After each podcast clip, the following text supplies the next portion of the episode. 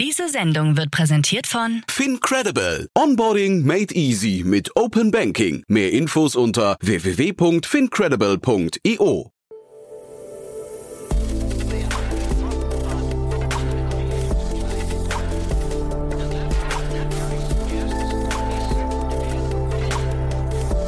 Startup Insider Daily. Morgen Update.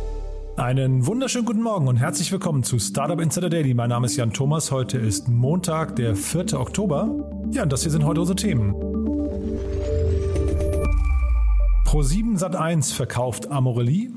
Die Zoom-Übernahme von Five9 ist gescheitert. TikTok startet eine eigene NFT-Kollektion. Tesla verzeichnet einen Auslieferungsrekord. Und einige Mitarbeiter von Blue Origin nennen die Unternehmenskultur toxisch. Heute bei uns zu Gast im Rahmen der Reihe Investments und Exits ist Carlo Schmidt. Er ist von Cherry Ventures. Er war noch nie hier zu Gast. Er springt ein für Christian Mehrmann. Und wir haben ein ziemlich buntes Gespräch geführt, finde ich, ein ziemlich umfangreiches Gespräch. Denn wir haben zum einen die ganzen Cherry Investments der letzten Wochen diskutiert. Insbesondere natürlich haben wir über Flink gesprochen und den ganzen Markt, Quick Commerce und so weiter. Was ist denn da eigentlich passiert? Aber wir haben dann eben auch noch über Schüttflix gesprochen. Da gab es ja auch eine 50 Millionen Runde. Hat echt Spaß gemacht, muss ich sagen. Carlo hat sich in dem einen oder anderen Punkt nicht so richtig in die Karten gucken lassen, aber das ist auch verständlich. Die Investoren sind ja nicht hier, um gegrillt zu werden, sondern es ist ja einfach ein wertvoller Austausch, bei dem man immer viel lernen kann. Von daher ein wirklich cooles Gespräch, glaube ich. Bevor wir jetzt reingehen in die Nachricht mit Anna Dressel, der kurze Hinweis wie immer auf die Nachmittagsfolgen.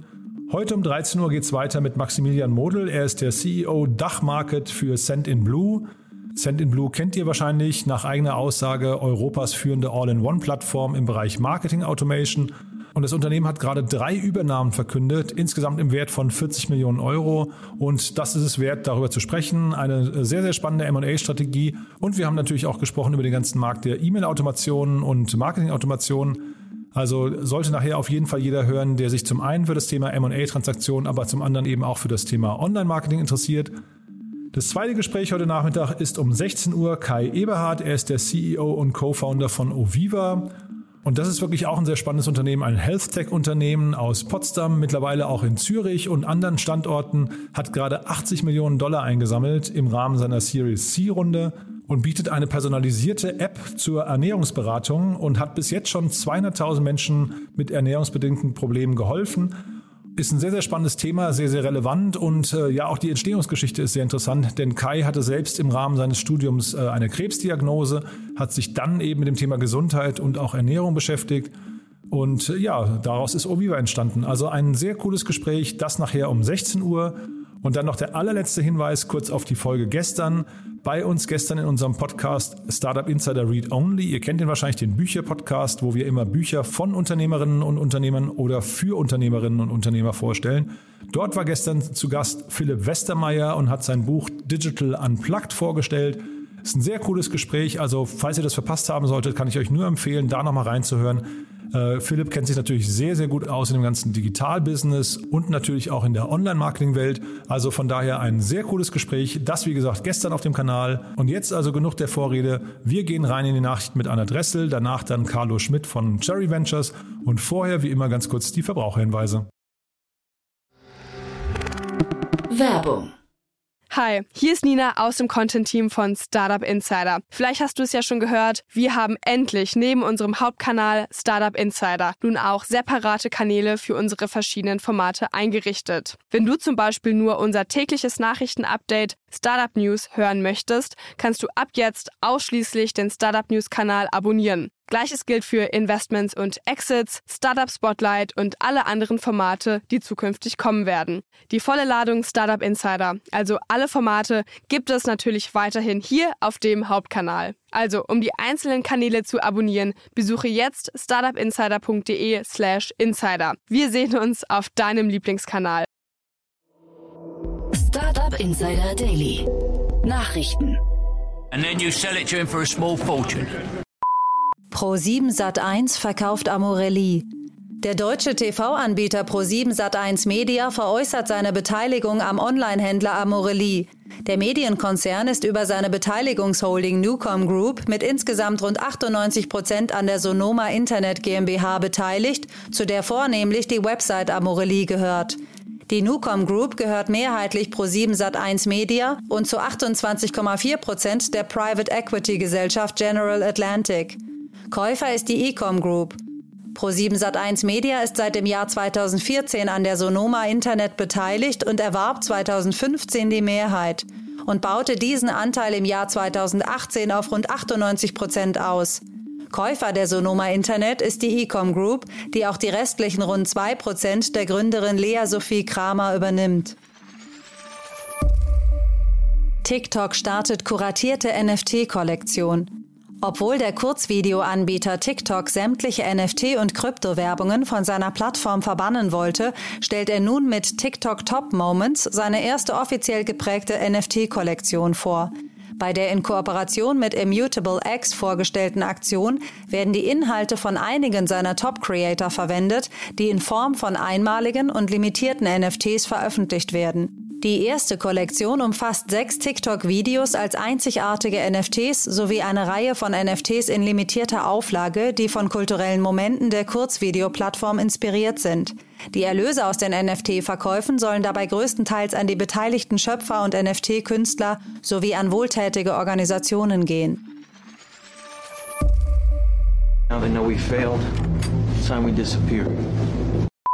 Zoom-Übernahme von Five9 gescheitert. Für den Videotelefonieanbieter Zoom sollte es der bislang größte Zukauf in seiner Geschichte werden. Für rund 14,7 Milliarden Dollar wollte man den cloudbasierten Callcenter-Anbieter Five9 übernehmen, um sich mit der Übernahme im Callcenter-Geschäft zu etablieren. Jetzt haben die Aktionäre der Firma Five9 den Deal abgelehnt, weshalb die Kaufvereinbarung aufgelöst wird.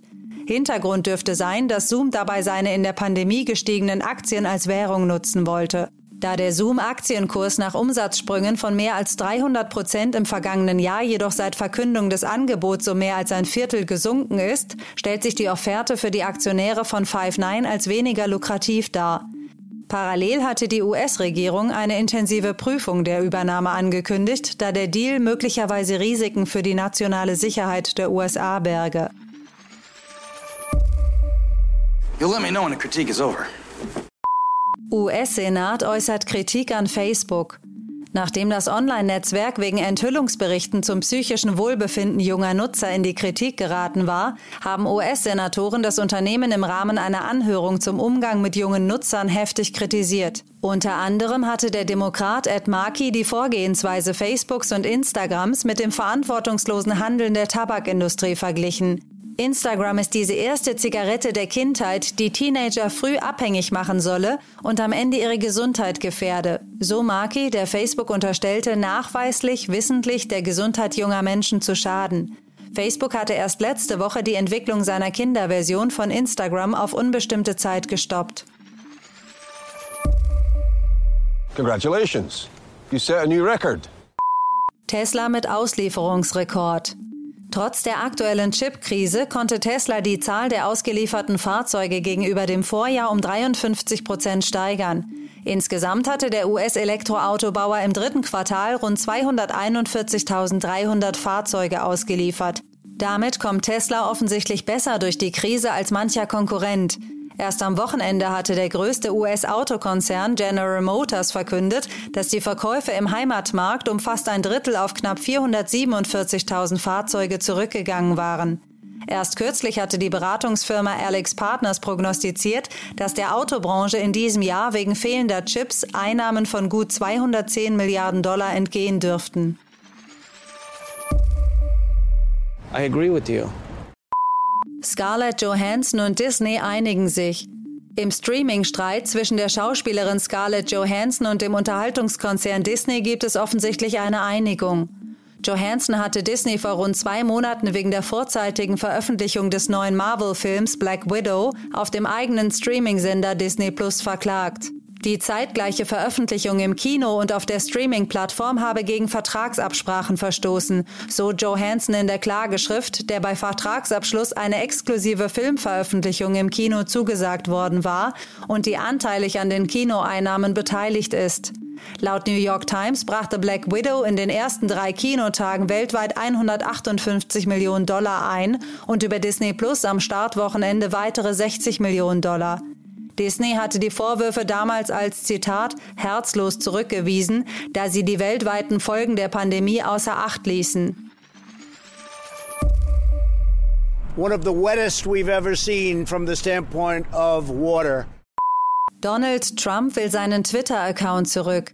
Der ehemalige US-Präsident Donald Trump geht juristisch gegen die Sperre seines Twitter-Accounts vor und hat eine einstweilige Verfügung gegen die Kurznachrichtenplattform beantragt. Sein Ziel ist die Wiederherstellung seines Accounts at RealDonaldTrump. Aus seiner Sicht verstoße die Sperre nicht nur gegen den ersten Verfassungszusatz, sondern auch gegen das neue Social-Media-Gesetz Floridas, demzufolge es Social-Media-Unternehmen verboten ist, Politiker wissentlich zu verunglimpfen. Trumps Anwälte werfen Twitter vor, ein Zitat Maß an Macht und Kontrolle über den politischen Diskurs in diesem Land auszuüben, das unermesslich historisch beispiellos und zutiefst gefährlich für eine offene demokratische Debatte ist. Twitter hat sich zu den Vorgängen noch nicht geäußert. Blue Origin Mitarbeiter nennen Unternehmenskultur toxisch. Während Blue Origin Gründer Jeff Bezos das Leitbild seines Raumfahrtunternehmens vollmundig darin sieht, eine bessere Welt zu erschaffen und der Erde zu nutzen, zeichnet ein aktueller Protestbrief ein gänzlich anderes Bild des Unternehmens. 21 Verfasserinnen und Verfasser des offenen Briefes beschreiben die Zustände bei Blue Origin als toxisch. Sie schreiben, Zitat, wenn die Kultur und das Arbeitsumfeld dieses Unternehmens eine Schablone für die Zukunft sind, die Jeff Bezos sich vorstellt, dann bewegen wir uns in eine Richtung, die das Schlimmste in der Welt widerspiegelt, in der wir jetzt leben und die sich dringend ändern muss. Da 100 Prozent der leitenden Techniker und Programmverantwortlichen männlich sind, habe sich daraus eine von Sexismus durchtränkte Unternehmenskultur etabliert. So seien zahlreiche leitende Angestellte dafür bekannt, dass sie sich stets unangemessen gegenüber Frauen verhalten und Führungskräfte, die mehrfach wegen sexueller Belästigung gemeldet worden waren, wurden dennoch befördert. Auch die Arbeitsbedingungen wurden thematisiert. Der Vorwurf, Burnout sei Teil der Arbeitsstrategie, wie interne Memos belegten, in denen die Führungsebene forderte, dass das Unternehmen mehr aus den Mitarbeitenden herausholen müsse. Selbst Jeff Bezos wurde angegriffen. Der Vorwurf, er habe zwar Ankündigungen und Spenden im Bereich Klimaschutz gemacht, das Thema Umweltschutz spiele jedoch innerhalb des Unternehmens keinerlei Rolle. Zitat wir haben nicht gesehen, dass Nachhaltigkeit, Klimawandel oder Klimagerechtigkeit den Entscheidungsprozess oder die Unternehmenskultur von Blue Origin beeinflusst haben. Daily Fun Fact. Beschlagnahmung von Vans, die als Airbnb vermietet wurden. In der US-Metropole New York wurden sieben Vans beschlagnahmt, die auf Airbnb zur Vermietung angeboten wurden. Alle sieben Vans standen ganz normal am Straßenrand und wurden für je rund 100 Dollar die Nacht auf Airbnb angeboten. Verkehrsüberwachungsbeamten des New Yorker Police Departments NYPD war aufgefallen, dass Zulassung und Kennzeichen der Vans schon lange abgelaufen waren, einige sogar schon seit dem Jahr 2000. Wie die Polizei mitteilte, habe eine gemeinsame Untersuchung des Sheriffbüros der Stadt und der NYPD Document Fraud Unit eine Zitat Operation von angeblich betrügerischen und illegal registrierten Fahrzeugen, die als Airbnb-Vermietungen auf verschiedenen Straßen in Manhattan genutzt werden, aufgedeckt. Startup Insider Daily. Kurznachrichten. Square und TikTok haben eine neue Integration angekündigt, die es Verkäufern ermöglicht, Fans direkt von TikTok-Videos zu ihrem bestehenden Square Online-Shop zu schicken, um dort digitale Verkäufe zu ermöglichen und neue Kundengruppen zu erschließen. Twitter for Professionals startet offiziell und bietet neue Features wie Quick Promote, Twitter Ads, Newsletter Cards und ein Shopping-Modul. Professionals wie Creator, Publisher, Entwickler und Social Media Manager von Brands sollen dadurch die Möglichkeit erhalten, ihre Konten von denen normaler User zu differenzieren und über exklusive Module wie dem Shop oder Newsletter-Modul ihre Accounts mit ihren Angeboten zu verknüpfen. Im Rahmen eines Auftritts in der Late Late Show mit James Corden hat sich Microsoft-Gründer Bill Gates über die Weltraumambitionen von Jeff Bezos und Richard Branson amüsiert. Corden dankte Gates dafür, dass er einer der wenigen Milliardäre sei, der aktuell nicht versuche, der Erde zu entfliehen, während sich Gates dafür entschuldigte, dass er Menschen auf Cocktailpartys vermutlich damit langweile, den Kampf gegen Infektionskrankheiten wie Malaria und HIV wichtiger zu nehmen als Flüge in den Weltraum. Passend dazu, im Dreikampf zwischen dem französischen Luxusmagnaten Bernard Arnault, Amazon-Gründer Jeff Bezos und Tesla-CEO Elon Musk um Platz 1 der reichsten Liste von Forbes gibt es wieder Bewegung. Seit letzter Woche liegt wieder Elon Musk mit einem aktuellen Vermögen von knapp 200 Milliarden Dollar auf Platz 1, vor Bezos mit 191 Milliarden und Arnault mit 173 Milliarden Dollar. Und das waren die Startup Insider Daily Nachrichten von Montag, dem 4. Oktober. Jetzt geht es weiter im Programm mit Investments und Exits. Startup Insider Daily. Investments und Exits. Super, ja, heute mit einer Premiere bei uns Carlo Schmidt von Cherry Ventures. Hallo Carlo. Hi Jan.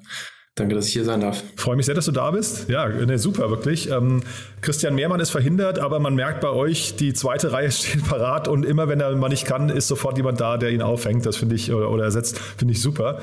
Ähm, sag da vielleicht noch mal ein, zwei Sätze zu dir. Gerne. Ähm, ich bin 2016 zu Cherry dazugekommen, als Christian und äh, Philipp den ersten institutionellen Fonds geraced haben. Hab dann drei Jahre lang die Firma mit aufgebaut, habe äh, dann mit Jerry gemeinsam ähm, als Kapitel USA für mich aufgeschlagen, war zwei Jahre in, äh, in Boston, habe mein MBA dort gemacht und jetzt vor zwei Monaten auch wieder ähm, zurückgekommen. Und äh, ja, die äh, Industrie oder jetzt wieder mittendrin statt nur dabei und äh, die, die Learnings und die Erlebnisse aus den USA quasi dann auch jetzt hier wieder mit einfließen lassen. Ähm, ich komme ursprünglich aus Frankfurt, ähm, habe BWL studiert, war kurz im Investmentbanking, ein Familienunternehmen und bin dann 2016 nach Berlin gezogen für Cherry. Und äh, ja, New York äh, oder USA ist eigentlich schon die Brücke. Ich hatte mir für Christian jetzt ein paar Themen aufgeschrieben, äh, weil ich mit ihm einfach so die letzten Cherry, äh, Cherry Ventures Investments durchgehen wollte. Und das letzte, was ich gesehen hatte, war Unlock und das ist ein New Yorker Unternehmen, ne? Genau, ähm, das ist ähm, sitzt in New York. Wir haben da auch schon 2018 die Gründer kennengelernt. Um, ähm, und das äh, ist im, im Crypto-Space sozusagen beheimatet, basierend auf der Blockchain ähm, möchte es quasi die Paywall, die man ja in der ganzen ähm, Nachrichten- und Mediawelt äh, kennt, sozusagen demokratisieren und das eben über ein, ein tokenbasiertes Modell ähm, den Leuten zugänglich machen, so dass es dann nicht für jede Subscription ähm, oder dass du nicht für jede Nachrichten oder Media eine neue Subscription abschließen musst. Der Gründer sitzt in New York ähm, und den haben wir ja schon 2018, glaube ich, kennengelernt. Äh, und das hat jetzt ja, ziemlich Fahrt aufgenommen ähm, und läuft sehr gut soweit. Mhm. Da hatte ich mich gefragt, ob das jetzt auch für Cherry Ventures quasi eine neue Ära ist, dass ihr, äh, sag mal, nicht im, also im nicht-europäischen Ausland investiert. Ist das so? Oder gab es das vorher auch schon? Es ist äh, keine neue Ära. Also wir sind natürlich ein, fokussiert auf Europa, ähm, aber äh, Ausnahmen bestätigen die Regel und wenn es einen europäischen ähm, Angle sozusagen gibt, ähm, dann ähm, sind wir da auch flexibel. Ähm, aber ich glaube, so die Hypothese auch auf unserer Seite, und ähm, das habe ich jetzt auch in den USA gesehen, in den USA fehlt es ja nicht an Kapital. Also wenn ein Deal, der aus den USA kommt, dann wirklich mal bei uns auf dem Tisch landet, dann fragen wir uns immer, okay, warum landet er jetzt bei uns auf dem Tisch? gerade, gerade in der Seed-Phase. Und äh, deswegen ähm, ist das, glaube ich, nach wie vor, oder unser Hauptfokus ist äh, auf Europa. Wir sitzen ja, oder unser Hauptsitz ist in Berlin. Wir haben verschiedene Teams ähm, in London, Stockholm, Paris ähm, und auch Rom. Und das ist, glaube ich, wo wir uns wohlfühlen und auch weiterhin der Hauptfokus äh, bleiben wird. Und dieses ganze Paywall-Thema, ich, ich hake jetzt nochmal kurz nach. Ähm, eigentlich wollte ich es gar nicht so sehr vertiefen, aber ich finde das halt super spannend. Ähm, wie groß ist denn der Pain auf Seiten der Publisher? Weil, also ich, ich weiß natürlich aus Nutzersicht ist das ein Thema, wo man sich seit, ich weiß nicht, wahrscheinlich 10 oder 15 Jahren eine bessere Lösung wünscht, als die, die, die etabliert ist. Aber äh, wie sind denn die Gespräche mit den Publishern? Sehen die das auch so? Naja, sie sehen dadurch schon eine Möglichkeit, ihre äh, Leserschaft zu erweitern, deutlich zu erweitern, weil ähm, ich meine, mittlerweile gibt es ja sogar schon Manager, die deine ganzen Subscriptions für dich managen sollen, weil der Endnutzer äh, den Überblick verliert. Und ähm, wenn du ein Modell findest, was äh, wo die ähm, Incentives für die Publisher und die Nutzer ähm, allein sind, dann ist das, glaube ich, schon sehr spannend. Und bisher waren die Publisher da auch offen dafür, müssen sich aber auch fairerweise mit diesem ganzen Modell erstmal anfreunden oder mussten sich anfreunden. Ähm, aber sie sehen auch, wo der Markt hingeht. Und äh, wie gesagt, das kann am Ende ja nicht äh, das, äh, das Endresultat sein, dass äh, wir sowohl äh, dass wir, dass jeder äh, Endnutzer 20, 25 Subscriptions hat, um irgendwie up to date zu bleiben, weil diese Paywall als solche, die hat sich ja auch als Businessmodell, nachdem das Advertising-Modell, äh, hat das Advertising-Modell ja ein Stück weit abgelöst und ähm, äh, Paywall bietet ihnen eine Monetarisierungsmöglichkeit, die eben Nutzer freundlich ist, äh, will ich mal so sagen. Und äh, da sieht man auf jeden Fall ein steigendes Interesse. Also aus meiner Sicht und dann, äh, wie gesagt, das nur noch kurz als Bemerkung, ähm, man hat immer so das Gefühl, das ist noch so sehr das tradierte Denken, ne? wenn man dann gleich ein Monatsabo abschließen muss. Äh, und das vergleicht man ja im Kopf wahrscheinlich dann auch mit anderen Anbietern, also zum Beispiel, ich weiß nicht, Spotify oder Netflix und so weiter wo man halt für wahrscheinlich so 10, 12 Euro deutlich mehr, also 10, 12 Euro im Monat deutlich mehr bekommt, als jetzt zum Beispiel bei einer, ich weiß nicht, äh, Regionalzeitung oder sowas, ne? Ja, total. Also ich glaube, das, also deswegen sehen da auch, glaube ich, äh, die, die traditionellen Medien halt die, die Marktentwicklung oder verfolgen sie ganz genau und müssen sich halt auch fragen, wie kann ich eine möglichst große Leserschaft ähm, ja, erreichen und, und dann auch für mich gewinnen. Ähm, und da wird sicherlich noch mehr geben oder da wird noch sehr, sehr viel passieren und Unlock spielt da eben eine sehr gute Rolle bisher. Hm, hochinteressant. Ähm, dann lass uns mal zum nächsten Thema gehen. Äh, Klimatik habe ich hier gesehen oder Climatic, je nachdem, oder Climate IQ, ich weiß gar nicht, wie werden sie gesprochen? Climatic. Climatic, ja. Ähm, da gab es auch gerade ein Investment von euch, ne? Genau, da haben wir die Seed-Runde, ähm, wir haben es jetzt announced, die Seed-Runde ist schon ein bisschen früher äh, passiert, aber das war jetzt ähm, ein weiteres Investment von uns in den gesamten Climate äh, Space, wenn man so möchte. Ähm, wir haben uns da sehr tief mit befasst, ähm, haben auch schon mit Atlas Metrics oder Carbo Culture weitere Investments in dem Space getätigt. Ähm, und Climatic hatte halt einen für uns sehr spannenden Ansatz, weil sie sich gar nicht auf eine Industrie ähm, oder ein, eine Zielgruppe per se fokussiert haben, sondern eigentlich so diesen Data Layer bauen wollen. Und das merken viele, ähm, glaube ich, auch so diese traditionellen Carbon Accounting, Carbon Calculation Tools, ähm, die der Großteil der Emissionen passiert bei dem produzierenden Gewerbe eigentlich in der Supply Chain. Und da gibt es sehr wenig Zugang zu. Und Climatic verfolgt jetzt einen Open Source Ansatz, der es und das glauben wir halt auch, ermöglichen soll, möglichst viele Daten ähm, zu aggregieren und gleichzeitig eben auch anderen Startups zur Verfügung zu stellen, damit wir halt alle gemeinsam äh, diese Klimakrise angehen und überwinden können. Ähm, und äh, ein, wir glauben halt nicht, dass ein einzelnes Startup, ähm, gerade wenn es auch noch einen Industriefokus so diese gesamte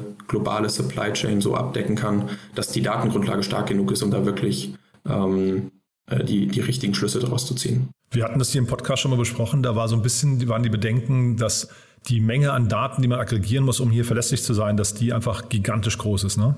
Absolut. Äh, und ich glaube, das ist auch äh, ein Ansatz oder ein Ansatz, der wir, den man auch im Open Source sieht. Es ist eine Möglichkeit, diese Daten Stück für Stück aggregiert zu bekommen. Und äh, genau wie du sagst, die, die Datenlage ist gigantisch und ich glaube, der ganze, dieser ganze Space Carbon Accounting ähm, entwickelt sich gerade rasant.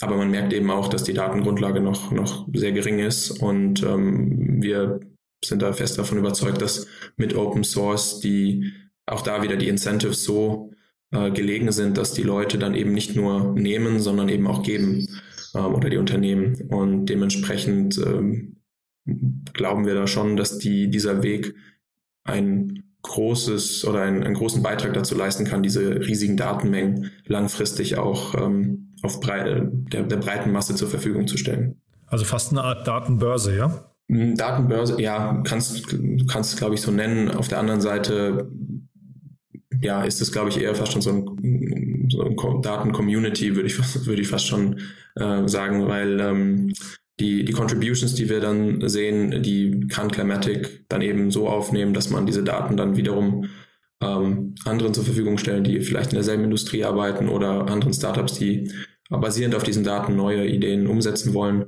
Ähm, und äh, ich, ich meine, GitHub ist da, glaube ich, so das prominenteste, äh, das prominenteste Beispiel, ähm, wo man einfach sieht, dass dieser Community-Ansatz schon dazu führen kann, dass man auch eine breite Masse mobilisieren kann äh, und da eben nicht mit diesem traditionellen Modell startet sozusagen. Mhm. Und hier der Vollständigkeit halber, das war jetzt eine äh, Seed-Runde, ne, glaube ich, eine, eine Pre-Seed-Runde. Äh, 1,7 Millionen Euro sind geflossen. Und was ich spannend fand, neben euch hat auch unter anderem Paul Forster, das ist der Co-Founder von Indeed, äh, äh, investiert. Und das finde ich deswegen interessant, weil ja ähm, der Hessam Lavi, ähm, äh, der Gründer und CEO oder Co-Gründer und CEO von Klimatik ist. Äh, und der hat ja vorher Jobspotting gemacht, also eigentlich ein Kontrahent von Indeed. Ja, wobei jetzt ja nicht mehr. Jetzt ja nicht mehr, ja, ja, genau. Ich finde es genau. interessant, dass die sich jetzt irgendwie quasi gefunden haben oder, oder vielleicht so einen aus der, weiß nicht, Distanz äh, aufgebauten Respekt, einen gegenseitigen Respekt da äh, erarbeitet haben. Das finde ich äh, spannend zu sehen. Ja, ich meine, ich glaube, das ist so grundsätzlich in der Branche, weil man ähm, in, in Anführungszeichen nur, weil man in der äh, denselben Markt angeht, bedeutet es ja nicht immer, dass man sich auch auf persönlicher Ebene jetzt nicht versteht. Also das sehen wir auch in anderen anderen Bereichen und dementsprechend ähm, war das jetzt kein Ausschlusskriterium. Ich glaube, Forster war da eigentlich äh, von dieser Vision überzeugt und ähm, ich glaube, da besteht dann einfach auch so ein gegenseitiger Respekt, weil man in derselben Industrie gearbeitet hat und äh, man vielleicht sich dadurch auch fast ein bisschen besser kennt, ähm, so dass das Investment dann auch zustande gekommen ist. Mhm. Und wenn wir jetzt quasi mal in der Analogie eines äh, guten Dinners, dann haben wir jetzt quasi das Amüsgöl hinter uns und die Suppe und jetzt kommen wir zum Hauptgang. Das war nämlich eigentlich das, worüber ich dann äh, sprechen wollte. Es gab ja diese Riesenrunde in Flink, ja, und da muss ich ja jetzt mal kurz äh, euren Blick äh, erfragen. Was ist denn da passiert? Mit, also vor allem auch diese, dieses DoorDash-Manöver. Ich meine, ich äh, möchte dich da nicht, ich möchte nicht zu sehr bohren, mhm. ne, aber äh, was kannst du denn da dazu teilen? Ähm, Im Moment sind es ja noch Gerüchte und ich glaube, so. die. Ähm, Na, also der, der, Boris Radke von, von, von, Dor, äh, von äh, Flink hat also ganz fleißig äh, Pressemeldungen geteilt, ne? Okay, ja, dann sind die Gerüchte jetzt ähm, also. ähm, aber die, ähm, also die Strat der strategische Engel, ähm, da kommt sicherlich auch noch mehr zu in der Zukunft und da wird der, wenn Christian dann wieder ein Podcast, äh, Podcast ist, der sicher gerne noch mehr erzählen, weil er das Ganze ja auch aktiv betreut. Ähm, aber für uns ist es klar, oder es zeigt einfach das Potenzial des Marktes, ja, also die Rundengröße. Ähm, und auch das, was äh, bei Gorillas stattgefunden hat, ähm, zeigt einfach, dass dieser Markt weiter rasant wächst. Wir sehen das natürlich bei der Company selber äh, im Wachstum. Ähm, und es ist, glaube ich, ein starkes Signal, dass man dann jetzt solche Investoren rübergezogen hat. Aber mhm. gleichzeitig, wie gesagt, ähm, die ganzen Details äh, überlasse ich dann Christian oder ich überlasse es dir, die aus Christian rauszuquetschen. ja, nee, das, das mache ich gerne. Ich, äh, also es gab wirklich eine große, eine große Woche, muss ich sagen. Also Gerüchten, jetzt sagen wir mal, es sind Gerüchte, äh, wobei der äh, Boris, wie gesagt, äh, rumgemeldet hat, wir haben wir haben es hier mit dem am schnellsten entstandenen Unicorn zu tun, äh, innerhalb, glaube ich, von sieben Monaten nach offizieller Gründung oder acht Monaten nach offizieller Gründung. Äh, oder, oder Inbetriebnahme hat das, glaube ich, genannt. 600 ähm, Millionen Dollar frisches Kapital ist die Mutmaßung und bei Gorillas zeitgleich 900 Millionen. Das Interessante daran eben, also jetzt für die Hörerinnen und Hörer, du kannst jetzt einfach stumm nicken, ähm, ist, dass DoorDash ja lange in, in Gesprächen war, angeblich mit Gorillas und jetzt eben bei dem vermeintlichen Konkurrenten Flink äh, investiert hat. Und das ist schon, und, und, und zeitgleich hat bei, äh, bei Gorillas dann eben Delivery Hero investiert. Das heißt, da kommen jetzt plötzlich die Strategen an Bord. Was, also jetzt vielleicht mal ganz abstrakt gesprochen, was heißt es denn für einen Markt, wenn jetzt die Strategen investieren und nicht mehr die, ich sag mal, die, die äh, Cotus und, und äh, Tiger Globus dieser Welt? Oder auch Softbanks, ne? also so die ganz Großen, die eigentlich dazu da sind, ein Unternehmen an die Börse zu bringen. Heißt das, dieser Markt ist schon an einem Punkt, wo er sich kurz vor konsolidiert und, und irgendwie diese Unternehmen irgendwann integriert werden in größere Modelle? Das kann gut sein, aber man muss, glaube ich, dazu auch sagen, dass gerade diese großen Player in den USA mittlerweile auch schon fast so eine Funktion haben, ähm, die, wie sie die Softbanks, Co2s ähm, etc. Äh, bisher ausgeführt haben, weil sie einfach auch auf sehr viel Kapital sitzen ähm, und da eben die Möglichkeit sehen, äh, sich zu diversifizieren, also in dem Fall geografisch. Ähm, aber langfristig ist das sicherlich dann auch ein ähm, valider Exit, eine Ex äh, valide Exit-Strategie. Ähm, aber das ist tatsächlich jetzt nicht äh, noch gar nichts kurzfristiges. Also zumindest wie, wenn man das Mindset der, dieser Großunternehmen aus Amerika kennt, die sich in diesem Markt ähm, bewegen, dann ist das jetzt für die äh, wirklich eine eher Diversifizierung des bestehenden Geschäftsmodells äh, im ersten Schritt. Und dann muss man schauen, wie sich es weiterentwickelt. Aber es ist einfach ein super starkes Zeichen, ähm, dass wir da jetzt ähm, auch so in dieser kurzen Zeit die, diese Summen ähm, oder dass diese Summen jetzt schon im Raum stehen. Mhm. Und dann vielleicht mal so, jetzt äh, will ich dich entlassen quasi zum, zum, zu den konkreten Fragen, aber äh, mal zur Mutmaßung. Ähm, was würde denn aus deiner Sicht das Ganze jetzt für Foodpanda, die ja angekündigt hatten, sie möchten hier in Deutschland einen ähnlichen Dienst aufbauen, rechnest du damit, dass das noch passiert? Hm, ich glaube, sie sind ja schon gestartet. Also ich denke nicht, also von, sie haben ja schon ihren lokalen Shop und Foodpanda fährt, glaube ich, auch schon rum. Also ich glaube, du kannst in deren Panda Store schon bestellen. Ähm, insofern, es wird passieren und ähm, es bleibt weiter spannend. Also das, daran ändert sich erstmal nichts, meinst du? Glaube ich nicht. Ich glaube, die sehen auch, dass der Markt groß ist, sehr groß und dass sie da ein Wörtchen mitspielen wollen. Was dann genau passiert, müssen wir, glaube ich, alle abwarten und dann sehen, wie die nächsten Schritte aussehen, gerade strategischen Schritte von einem Foodpanda. Genau, es gab ja noch ein viertes Investment äh, von euch, nämlich Hedwig. Ja, ähm, was hat es damit auf sich?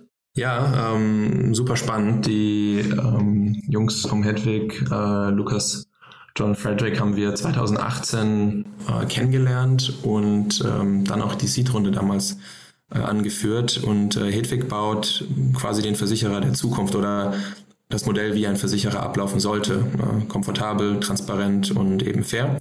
Und gerade in 2018, wenn man sich so die bestehenden Versicherungs- oder die bestehende Versicherungslandschaft angeschaut hat, war halt noch sehr viel Papier und Telefon. Ähm, Wenn es ein Stück weit digital wurde, auch E-Mail äh, im, im Umgang.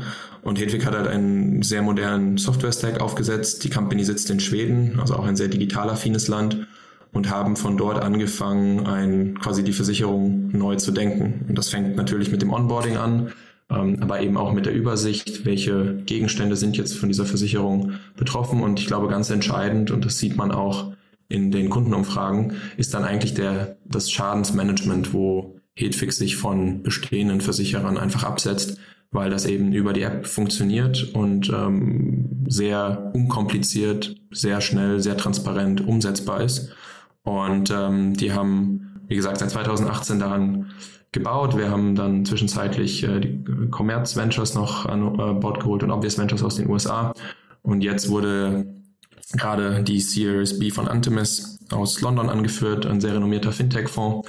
Und äh, das ist, glaube ich, ein sehr starkes Zeichen ähm, in, an den Markt, dass äh, da auch noch viel zu erwarten ist. Mhm.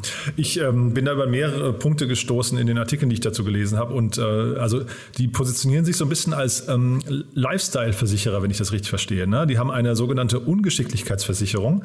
Und das finde ich schon sehr spannend. Was, also nehmen wir vielleicht mal das Beispiel, mir fällt abends auf einer Party mein Handy runter. Ähm, wie ist denn dann der Prozess? Weil du sagst, äh, die, die Schadensregulierung ist so, so äh, komfortabel. Aber ist sowas dann abgedeckt oder wie läuft das? Das hängt natürlich von der individuellen Police ab, aber ja, in, in, in, so wie wir die Police jetzt aufgesetzt haben, dazu muss man auch sagen, dass Hedwig als erster sozusagen Neo-Insurer in Europa als äh, Vollversicherer lizenziert wurde, ähm, was ihnen einfach auch viel mehr Flexibilität rund um das Policenmanagement gibt. Aber theoretisch, wenn man ein Beispiel aufgreift, ist es ähm, möglich dann in dem Fall, wenn ein Handy kaputt ist, über die Web-App ähm, sich einzuloggen den Schaden zu melden, ähm, ihn zu beschreiben, entweder über eine Audio-Message oder eben schriftlich. Ähm, und der ähm, Chatbot oder der Versicherungsbot kann das Ganze dann äh, sehr schnell oder hilft dir dann sehr schnell die nötigen Daten zu erfassen, ähm, so dass du dann kurze Zeit später dann auch das Geld auf dem Konto hast, um das Handy, ähm, wenn es in der Police drin war, ähm, neu zu bestellen und die Kosten werden von Hedwig getragen. Super. Und das heißt, ähm, welcher Markt wird jetzt hier disruptiert? Der der Klassiker, also der, der klassischen Versicherungsanbieter oder eher von so einem Clark oder ähm, wo, wo will man da hin? Genau, nee, ganz klar der Markt der, der klassischen Versicherungsanbieter. Aha. Ja, sehr interessant. Das ist also wahrscheinlich ein Riesenmarkt, ne? Ein Riesenmarkt. Also in Europa, Hedwig äh, bewegt sich ja im äh, PNC, Property and Casualty oder übersetzt Haftpflicht und Sachversicherungsmarkt, der ist in Europa 350 Milliarden Euro groß, in Deutschland allein 40 Milliarden ähm, und in den Nor äh, nordischen Ländern, Hedwig ist jetzt mittlerweile nicht nur in Schweden, sondern auch in Norwegen und Dänemark ähm, unterwegs und äh, der ist auch nochmal knapp 20 Milliarden groß. Das sind die Prämienbeiträge, ähm, die gezahlt werden. Und das ist einfach ein Markt, der so in der Form eben von sehr alteingesessenen Unternehmen kontrolliert wird. Und Hedwig möchte halt Versicherungen neu denken und sich eben dann auch eine äh, Schippe davon abschneiden. Ich bin immer so ein bisschen skeptisch, wenn ein Gründerteam von sich selbst sagt, sie haben eine Kultmarke aufgebaut, ja, ähm, wie, das, wie das hier zitiert wird. Aber was man halt schon sagen muss, 40 Prozent des Wachstums kommen durch ähm, äh, Mund-zu-Mund-Propaganda oder organisches Wachstum. Und das ist wahrscheinlich eine Größenordnung, die jedem VC auch Spaß macht, ne? Ah, total. Also das ähm, ich glaube, das war ein, also ein Grund, als wir sie kennengelernt haben, aber das haben sie dann natürlich, weil als wir sie kennengelernt haben, gab es ja noch nicht allzu viel, was, ähm, das waren mehr Hypothesen, aber wir haben halt an das Team geglaubt. Und äh, das Team hat dann halt einfach gezeigt, dass man Versicherungen halt neu denken kann, wenn man sich so die Kampagnen, auch gerade Out of Home, in, jetzt auch für den Launch in Dänemark anschaut. Ähm, das kennt man so nicht von Versicherungen und das ist einfach, ähm, es kommt gut an. Und die, was eben spannend ist, ähm, wenn man sich so die, diesen, ähm, den, Customer Journey anschaut, wenn die, wenn man das Onboarding betrachtet, ähm, der NPS-Score, den wir danach erheben, der liegt so bei 50. Ähm, die traditionellen Versicherer generell liegen eher so bei 5. Also das ist schon 10, äh, ein, ein 10x, äh, eine 10x Verbesserung. Wenn man dann aber einen Schritt weiter geht und Richtung jetzt passiert, äh, die erste Interaktion hatte, ähm, Nachfragen etc. oder dann sogar einen Schaden äh, gemeldet hat, dann steigt dieser NPS auf äh, fast 80. Und das ist etwas, was dieses Word of Mouth, dieses äh, Referral äh, total befeuert und ähm, das dann eben auch erlaubt, in diesen Märkten ähm, äh, schnell zu wachsen. Ich glaube, in Schweden jede äh, ist Hedwig mittlerweile die Nummer zwei, wenn es darum geht, die neue Policen abzuschließen. Also sie haben sich da mittlerweile schon einen äh, signifikanten Marktanteil gesichert. Ähm, aber wie gesagt, die nordischen Länder sind eins, ähm, Europa ist groß und ich glaube, da äh, zeigen auch die Gründer, die wiederum die Ambition, auch mit der Runde das Ganze anzugehen. Was sind denn eigentlich, ich finde das ja total interessant, was sind denn aus, aus deiner Sicht eigentlich so die Faktoren, die, äh, also aus Schweden kommen ja immer wieder spannende Unternehmen, die mit einer, äh, weiß nicht, einer Leichtigkeit scheinbar solche Märkte aufrollen. Ne? Spotify oder Krü ist ja auch so ein Beispiel äh, oder jetzt hier eben Hedwig. Was ist denn die, was ist denn die Grundlage, die in Schweden deiner Meinung nach den, den Ausschlag dafür gibt? Da musst du, äh, ich glaube, da musst du am besten mal Sophia von unserem Team, Sophia Benz, interviewen. Ähm, vielleicht kann sie dir das Geheimnis. Ah, cool. Also die hatte ich noch nicht im Podcast. Bei, ich hatte ja jetzt mittlerweile schon vier Gäste von Cherry, aber die noch nicht. Also dann freue ich mich, wenn sie beim nächsten Mal vielleicht dann einspringen. Ich kann es ich kann's dir leider nicht beantworten, aber es ist äh, wirklich beeindruckend, wenn man sich äh, das, also die Resultate anschaut. Ähm, ja, es ist ja, wie gesagt, ich glaube, da, also, lass Sophia das mal beantworten. Mich würde es auch interessieren, wie sie das sieht. Aber ähm, man, ich glaube, das, das äh, gibt natürlich einem, einem, einem Investor auch ein Stück weit. Ähm, das, wir evaluieren natürlich jedes Investment individuell und das Team muss, wie gesagt, passen. Aber ähm, das ist mittlerweile, glaube ich, auch schon ein sehr etablierter Gründermarkt und auch da sieht man, wie so diese internen Netzwerkeffekte ähm, oder diese äh, die zweiten und dritten Generation von Gründern sich da gegenseitig auch unterstützen. Und das hilft natürlich dann ähm, auch die dieses Wachstum erfolgreich ähm, umzusetzen. Ähm, und auf die einzelnen Gegebenheiten, wie gesagt, in Schweden, ja, da frage ich mich auch immer, aber ähm, es ist es ist echt äh, passiert viel, ne? Ja. Total. Ja. Ähm, aber weil du gerade sagst, so quasi erwachsenes Ökosystem, äh, vielleicht nochmal kurz zu der Runde. Also 45 Millionen Dollar sind ge geflossen, aber ich habe im Cap-Table noch gesehen, Jonas Kamprad und Matthias Kamprad. Und das ist ja dann quasi äh, die IKEA-Familie, ne? Genau, die sind jetzt auch in der Runde noch äh, dazugekommen. Ähm, und äh, ja, zeigt auch, dass die äh, wirklich ganz oder die älteren ähm, Unternehmer aus Schweden an äh, solche neuen Modelle glauben und die auch unterstützen. Mhm. So, und jetzt haben wir, also mit Blick auf die Uhr, wir haben uns total verquatscht zu den äh, Cherry Investments, weil das wollten wir eigentlich im Schnelldurchlauf machen, weil wir haben ja noch ein anderes Thema und das machen wir jetzt noch ganz schnell. Es gab diese ähm, ja, beachtenswerte schnelle Runde schon bei Schüttflix wieder. Ähm, wie ist denn da dein Blick drauf? Ähm, das, wie gesagt, jetzt auch aus äh, Sicht von außen ähm, kann ich dem Team nur gratulieren, dass sie äh, da jetzt so schnell auch wieder Funding ähm, aufgenommen haben. Zeigt, denke ich, dass die initiale Hypothese von den Gründern, dass der Markt einfach riesig ist, ähm, auch sich hat so umsetzen lassen. Ähm, es gab ja den Podcast, Christian Hülsewig auch äh, erwähnt hat, wo sie jetzt stehen. Also ich glaube 5 Millionen monatliches GMV, also Außenumsatz, 10% Take Rate, also 5 Millionen, äh, 500.000 Euro Innenumsatz. Ähm, und das so im Vergleich zu den anfänglichen Zahlen zeigt, glaube ich, schon, dass die ähm, da auf einen Markt gestoßen sind, der sich skalieren lässt. Ähm, was jetzt die Ambitionen angeht äh, in Zukunft oder die Wachstumserwartungen auch von, des, äh, von, von dem neuen Investor etc., dazu kann ich jetzt nichts sagen, aber ähm, es ist, glaube ich, ein sehr, sehr starkes Zeichen, dass die jetzt in dieser so kurzen Zeit da auch so in der Größenordnung ähm, weiteres äh, Kapital haben aufnehmen können. Mhm. Ich habe das so für mich ein bisschen nachgerechnet. Du hast ja gerade schon vorgerechnet und, und hast gesagt, äh, 500.000 Euro Innenumsatz. Ich finde das offen gestanden ein bisschen dürftig. Also vielleicht kannst du mir mal die Fantasie äh, äh erklären, wo das hinführen kann. Ähm, also natürlich können die jetzt in, ich glaube hier das Geld soll verwendet werden, diese 50 Millionen, die jetzt reingeflossen sind, um nach Osteuropa zu gehen, weil die, also die folgen damit scheinbar auch den, den, dem Kundenwunsch. Aber wie groß kann sowas werden? Weil, ähm, also 500.000 Tonnen wurden bewegt, ja, das 20.000 Transporte haben sie geschrieben. Das heißt, es sind rund 25 Tonnen pro Lieferung. Ungefähr 100 Euro pro Tonne habe ich ausgerechnet und davon vielleicht so dann eben 10 Prozent. Ja. Ist das eine Größenordnung? Also ich meine, wir reden ja jetzt wirklich über so richtig schwere Güter. Ja. Ist das eine Größenordnung, die bei dir Fantasie weckt? Ich glaube, wenn man sich den Markt, äh, du hast es jetzt quasi sehr genau und sehr gut von unten hochgerechnet. Wenn man ihn sich so auf der, auf der, oder top-down oder auf der Metaebene anschaut, ähm, werden ja in diesem Bereich allein, ich glaube, 45 bis 50 Milliarden an ähm, Gütern bewegt. Ähm, und ich glaube, das ist oder zeigt ja ein Stück weit, wo der Markt noch hingehen kann. Ja, ähm, die Expansion nach Osteuropa bietet auch, es ist jetzt nicht ungewöhnlich, dass du auch schon dieser immer noch relativ frühen Phase dann auch neue Märkte aufschließt ähm, weil man einfach sieht, okay, dieses Modell funktioniert in Markt A, dann möchte ich es äh, äh, auch in Markt B und C bringen. Ähm, wenn man sich jetzt so anschaut, 500.000 Euro Innenumsatz, das ist eine Runrate von ja, 6 Millionen. Ähm, das ist schon eine Größe, wo man auch so, wenn man so Richtung Series B-Investoren oder in, in, dieses Marktumfeld schaut, wo dann auch schon so diese Größenordnung 25 bis 75 äh, Millionen ähm, also was Rundengröße angeht, gezahlt werden oder investiert werden.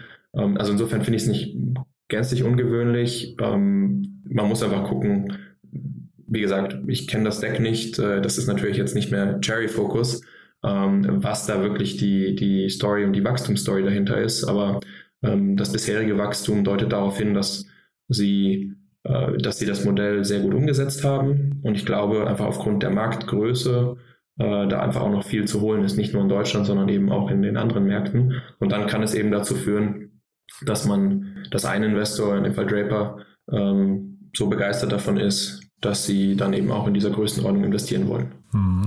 Man sagt ja bei, bei Startups immer, sie suchen sich irgendwo so den Einflugwinkel und dann wird irgendwann äh, quasi das, das ähm, Serviceangebot oder die Produktpalette ausge, ausgeweitet. Ähm, ich hatte mal hier zu Gast den Daniel Karschap von Choco und äh, ihr seid, glaube ich, bei einem Kontrahenten investiert, ne? Ricky, wenn ich es richtig verstanden habe. Ähm, ist das ein Modell, weil den, also beim Daniel fand ich das sehr, sehr äh, spannend, dass der ähm, äh, im Prinzip erzählt hat, dass sie ihren Service eigentlich kostenlos anbieten und dann aber eben über Financial-Dienstleistungen solche Geschichten, also Vorfinanzierung, Inkasso-Themen und solche Sachen, also dann im Prinzip an der Stelle ihr, ihr Geld machen. Ist das hier auch denkbar? Kann ich mir gut vorstellen, ja. Also das, das ist jetzt ähm, bei Recki und Schoko ähm, der Fall. Die sind in diesen Markt gekommen, der vielleicht einfach nicht, ähm, also gerade auch in dieser frühen Phase beim Startup nicht bereit war, ähm, dafür jetzt Geld zu zahlen. Und äh, man muss ja dann immer überlegen, also jeder, jedes Prozent Take Rate kann möglicherweise dein Wachstum verlangsamen. Und äh, da sind Recki und Schoko halt einen sehr aggressiven Weg gegangen. Schüttflix nimmt ja Marge, die aber, glaube ich, auch basierend auf verschiedenen Gütern ähm, unterschiedlich hoch ist.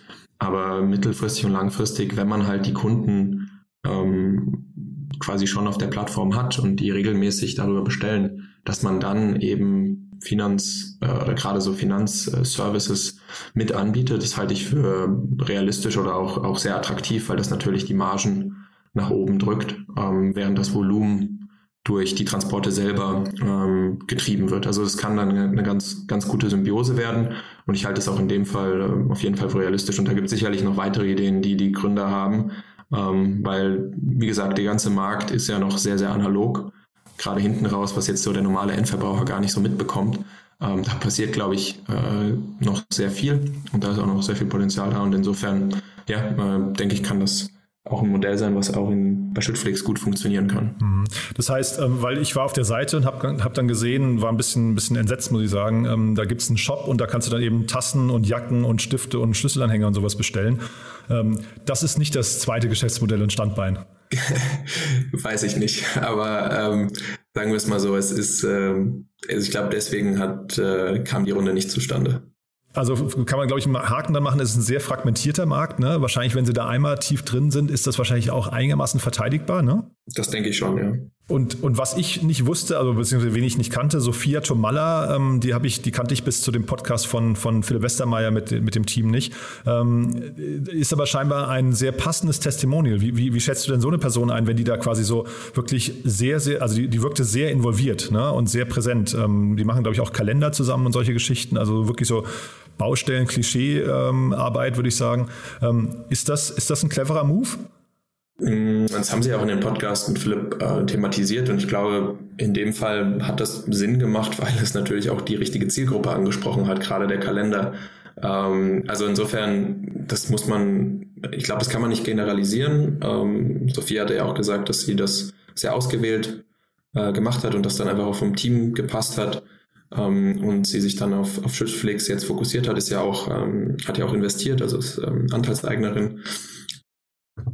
Das, das muss dann, glaube ich, jeder selber machen oder selber wissen und dann auch für sich umsetzen. Ich denke, es war ein, eine, eine smarte Kampagne äh, für äh, Schüttflix, um Aufsehen zu erregen. Und eben gerade in dieser ja nicht viel beachteten Branche äh, dann auch so auf bei vielen Leuten mal ähm, aufs Radar zu kommen.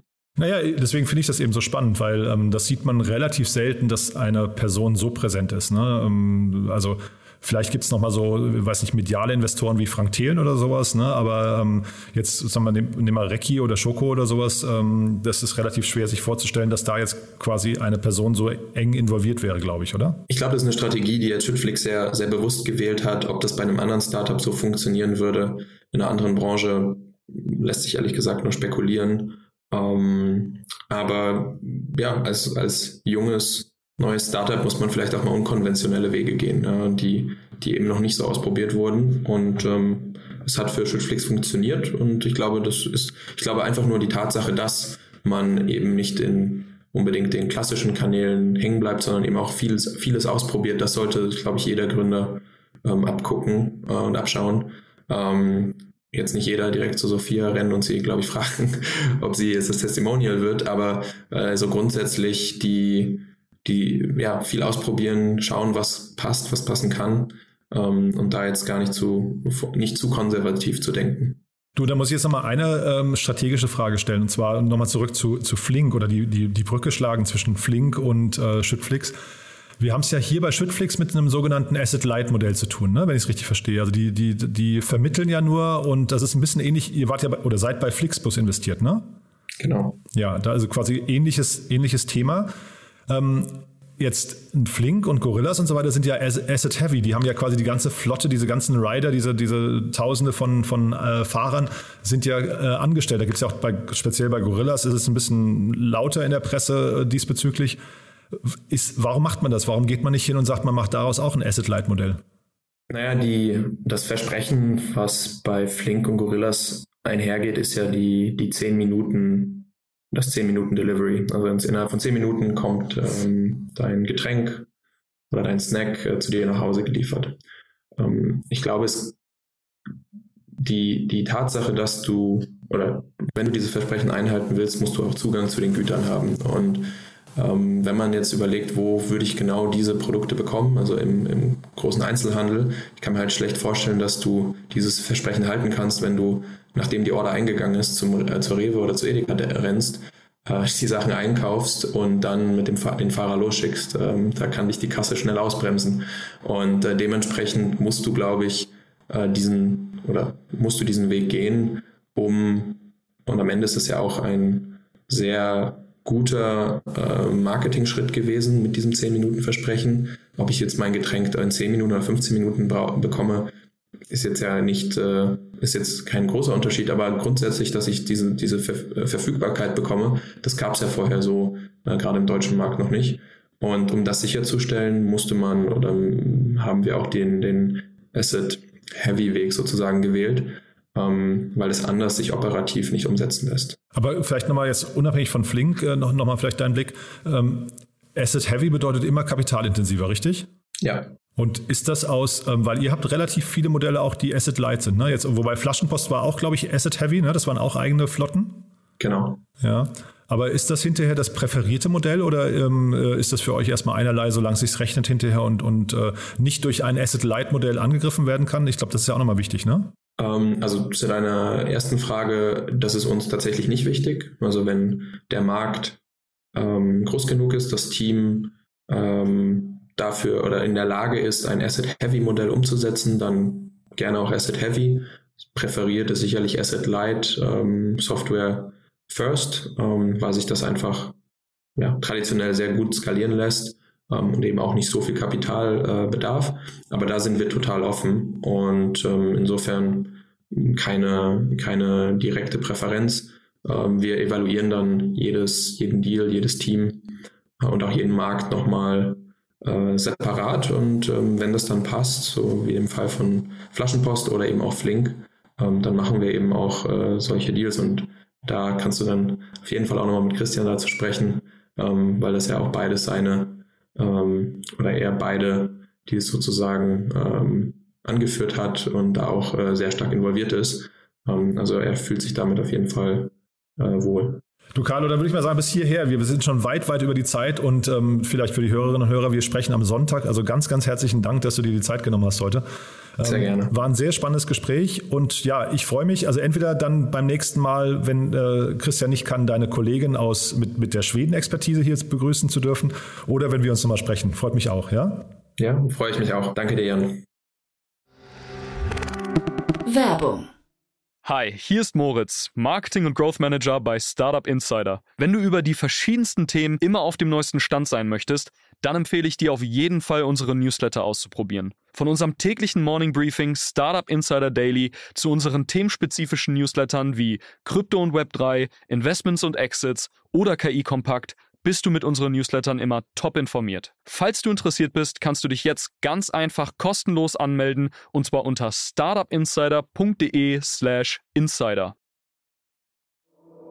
Startup Insider Daily, der tägliche Nachrichtenpodcast der deutschen Startup-Szene. So, das war's für heute Vormittag. Das war Carlo Schmidt von Cherry Ventures. Nochmal kurz der Hinweis auf die Name das Folgen. Um 13 Uhr geht es weiter mit Maximilian Model, dem CEO Dachmarket von Send in Blue. Wir sprechen über drei spannende Akquisitionen des Unternehmens. Und äh, um 16 Uhr dann Kai Eberhardt, der CEO und Co-Founder von Oviva, ein Unternehmen, das eine App herausbringt, um Ernährungsberatung vorzunehmen und gerade 80 Millionen Dollar eingesammelt hat. Also zwei sehr spannende Gespräche. Von daher würde ich mich freuen, wenn wir uns nachher wieder hören. Bis dahin, alles Gute und ja, euch noch einen wunderschönen Tag. Ciao, ciao. Diese Sendung wurde präsentiert von Fincredible. Onboarding made easy mit Open Banking. Mehr Infos unter www.fincredible.io.